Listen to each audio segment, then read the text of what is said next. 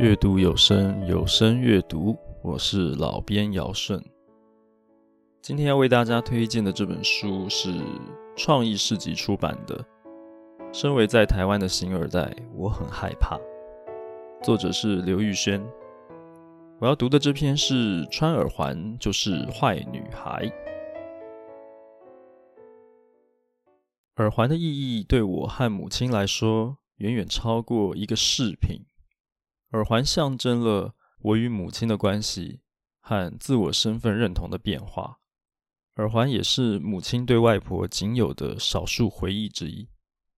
母亲的童年与一般孩子相比实在短暂。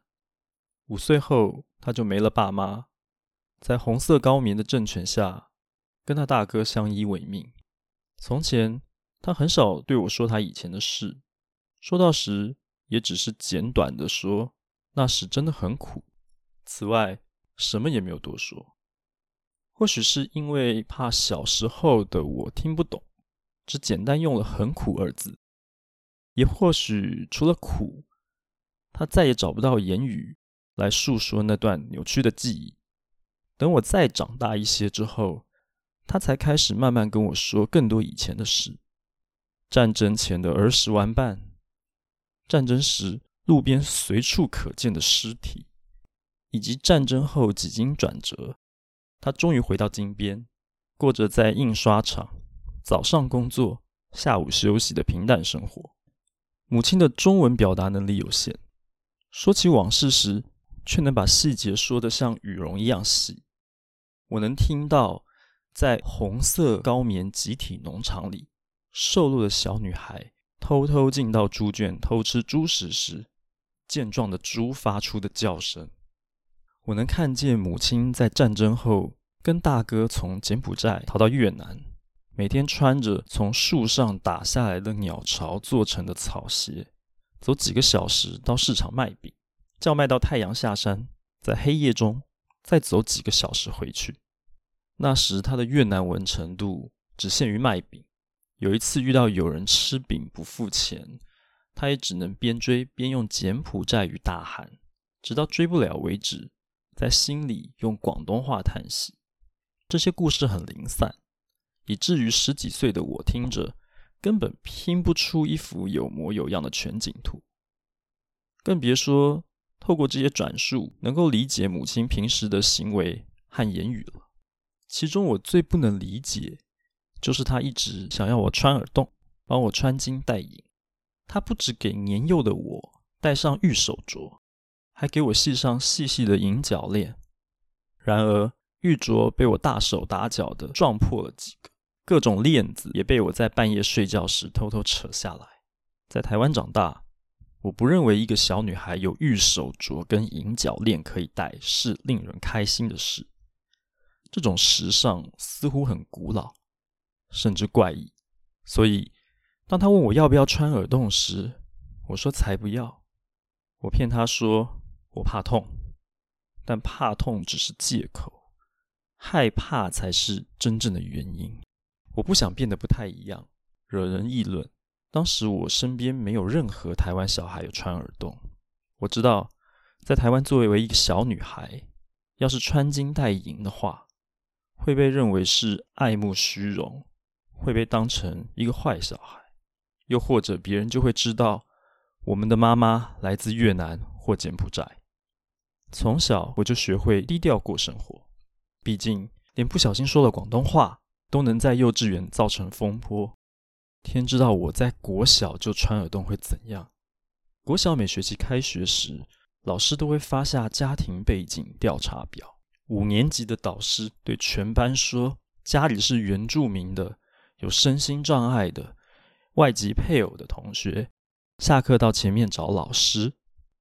嗯、老师这样的意思是我很特别。那我去找他，不就被全班都知道我家里有问题了吗？我在心中纳闷着。老师看似随口改成到走廊找他，但我觉得他的新提议仍是个暗示。那节下课。我还是低着头走出教室，在跟老师说话时，我仍死盯着地板，不敢张望。我怕看见同学看我的眼神。在那之前，我不觉得有个不是台湾人的妈有什么大不了的，也一直觉得我爸的四轮残障摩托车很酷。当我利落踩着辅助轮跨上车，坐好，接着我爸发动引擎时，我以为我们是街上最帅气的妇女。如战车要出征一般，在那之后，我更觉得需要隐藏我的家庭。老师的暗示确定了我这个想法。如果我要告诉别人我有柬埔寨妈妈和残障爸爸，就必须到没人听到的走廊上偷偷的说。对于当时只是孩子的我来说，这个想法的背后讯息难以承受。穿耳洞之后的生活，我想都不敢想。如果我戴着耳环去上学，老师是不是也会在全班同学前面数落我，还是让我罚站？又或者会像之前一样，上课上到一半突然说：“柬埔寨也没那么落后嘛。”还跟我对到了眼神，说出“外籍新娘真会打扮小孩”之类的话。所以我按照自己的计划。装成一个正常台湾孩子，母亲想要我打耳洞的愿望也一再被我拒绝。十二岁的我决定离家念书，到一个没人认识我的城市重新开始。我想要人们开始叫我刘玉轩，我真正的名字，而不是那个妈妈不是台湾人的同学。国小和国中如我所愿，平淡度过了。直到升高二前的暑假，我跟母亲回柬埔寨，我内心维持才没几年的平静又被打乱。虽然我们都称这趟旅程为回柬埔寨，但是柬埔寨对我来说是个完全陌生的地方。当时的我不懂当地风俗，也不懂语言，两周的探亲之旅对我来说痛苦无比。每天我们一早起床。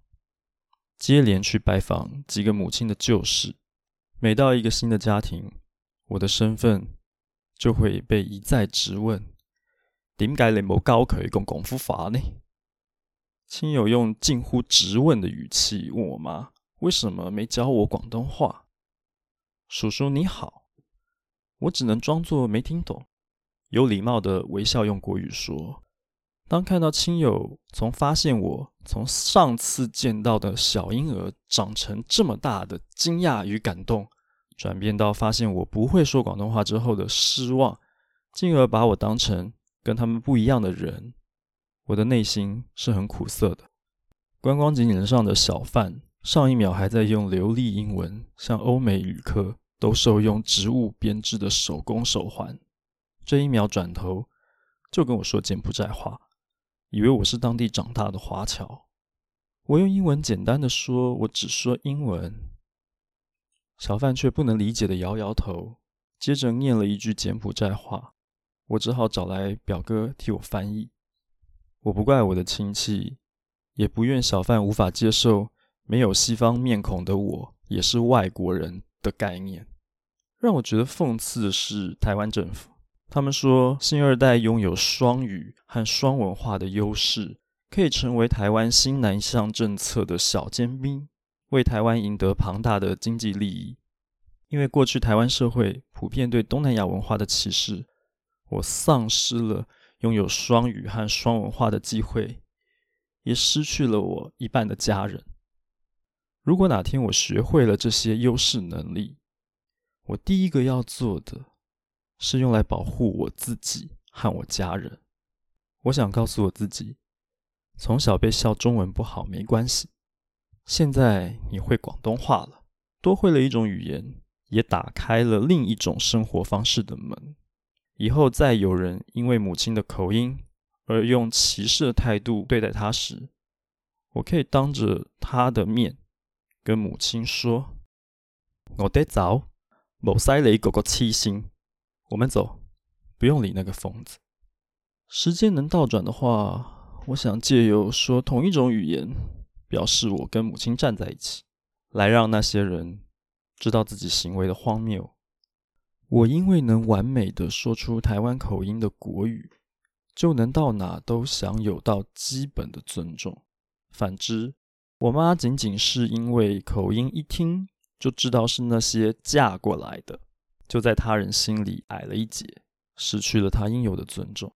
当我在这些人面前切换成广东话跟母亲交谈时，我就能跨越他们心中那条高级台湾人的界限。能说台湾腔国语的人，才是我们高级台湾人的扁平想法。母亲能用五种语言应付日常生活：国语、台语、广东话、柬埔寨话、越南话。其中国语、台语是他二十多岁才学的。能买菜杀价，跟工厂的师傅用台语抬杠交朋友，已经很了不起。为何我们还要苛责他说起国语、台语的时候的那点口音，还因此预设他不值得被同等看待？从柬埔寨回来，意识到这些之后，我对母亲感到十分愧疚。作为她的女儿，我没有跟她站在一起，反而还因为恐惧而隐藏自己新二代的身份。而作为一个台湾人，我竟然漠视这些事情发生。我想做点什么，最后我决定要穿耳洞。在一个满满医生和教授女儿的私立学校里，这个行为有很高的几率会让我被教官请去喝茶，甚至在同学面前被老师冷嘲热讽。如果做他女儿的代价，是不能做一个乖学生，我愿意承担这个风险。我在一个没有回家的留校周末，打电话回家给我妈。也许是我说到快要哭出来了，她听得不清楚；也许是太过开心，她不断重复确认：“你不要给我骗哟，真的。”她的国语带着台语文法。嘿啦，你臭戏郎哦！我大声到校园走过我旁边的同学都回头，电话那头传来我妈的笑声。有没有搞错？明明我刚刚才跟她没礼貌的大小声。在我穿耳洞之后，我跟母亲之间的闲聊多了。她像一个时髦的年轻女孩一样，总热情的跟我聊着耳环的事。她拿着不同的耳环，在镜子前比较哪一对更适合今天的穿着。现在打耳洞很进步呢，用枪打的。老妈，我想去打第三个试试看。我从来没注意过母亲两耳都有两个耳洞了。她说，第一个是外婆帮她打的。家族里一直生的是男孩，终于生下了他，很开心。外婆说是女儿，无论如何都要打个金耳环给她戴。小时候家里很穷。外婆每个月都从家用里省出一点点，终于存够钱，给妈妈买了一对金耳环，很小很小一个，不过是纯金的，形状就像单环手铐一样。小孩子的耳朵还很软，外婆“抠”的一声，用力把耳环压进去，就戴上去了，也顺便穿了耳洞。怎么可能？我停下梳头发的动作。右手人抓着手中的梳子，站在母亲的后面，照同个镜子的我，瞪大眼睛看着镜子里的她。真的啊，他终于选定了一对耳环，打开前后两端，先戴上右边，又低头拿了另一只耳环。我还没说第二个耳洞是怎么打的呢。第二个耳洞是战争后已经没有妈妈的母亲自己找人打的。战争后。现金如同废纸，交易时普遍用米。他给市场里的老婆婆一杯米，老婆婆就熟练的捏了两下她的耳朵，把针用火烧热后刺过去，就是一般缝衣服的针，后面还穿着线。哪有钱买耳环？没钱就随便先用一条线穿着打结，有钱再戴。那时我才知道。过去，他一再盯着别人家的女儿说：“看越南的女儿有戴耳环，多漂亮。”这句话是什么意思？他也想要像那些妈妈一样，让自己的女儿漂漂亮亮的。他每天加班，让我没有饿过肚子。现在他当然买得起耳环给女儿了。如果我打了耳洞，他绝不可能让我只用一根线或一根草穿过打结。我却有十几年不愿意戴耳环，他该多难过。所以母亲总是抓紧机会跟我明示暗示，希望我打耳洞。妈妈结婚时带过来的饰品，都装在一个布包里，外面用衣服卷起来，藏在衣柜的角落里。我总会拿出来东翻翻西翻翻，我很好奇，因为她从来都不戴。回想起来，里面那些金银饰品不少，都是为我准备的。他自己只戴玉的，他说过自己曾经什么都没有了，只剩烂命一条。大概因为这样，也不愿意穿金戴银炫耀自己。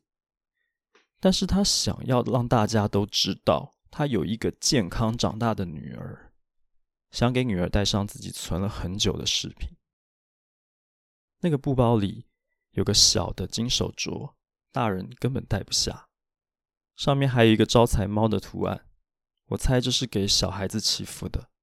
我妈一直遗憾没有如愿生下一男一女。在路上看到可爱的小男生，总跑去问人家爸妈可不可以让他拍一张照。我还曾因为这件事感到不是滋味。但转念一想，我妈竟然在她嫁过来的时候就准备好了给我戴的镯子，还在怀我的时候去寺庙里祈求第一胎请给他女儿，如愿就初一十五吃素一年。他承袭了柬埔寨家人的传统，喜欢生女儿。他对我除了要吃饱、多穿一点衣服，就没过什么要求。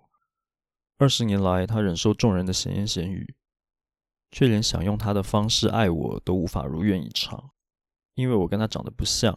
小时候遇过几次，有人暗示他是不是拐走别人家的孩子。要是当时我戴着耳环，或许就能让人家清楚知道。我是母亲的孩子，或许就能让他刚来台湾的孤苦日子里少受一点苦。台湾人，不要再说我们没有种族歧视了，有就是有。从我跟其他新二代小女孩都不敢穿耳洞来看，虽然我们宣称台湾是个多元文化的地方，做的却完全是另一套。我有很多同学从小就带着用红线绑着的平安符，是他们的阿公阿嬷从庙里诚心求来的。老人家不喜欢出门，却不厌其烦的到香火鼎盛的庙里，细心的告诉神明自己孙子的名字，瓦波，得到神明的同意后，才能领到一个平安符，还要过香火才能拿回家给还在襁褓中的孙子戴上。然而，我的同学从来不会感到害怕被发现自己的家人是信奉道教的闽南人，也不会有人诚实的说平安符看上去很怂很土。凭什么我就得要害怕被发现？只因为我的母亲是想要庆祝女儿健康活着的柬埔寨人。我不同意有人会说这是小题大做，这件小事透露出我们惯于用单一面相。去评判他人的危机，我称它为危机，是因为这不仅影响到被评判者的生活尊严，也将影响到我们每个人。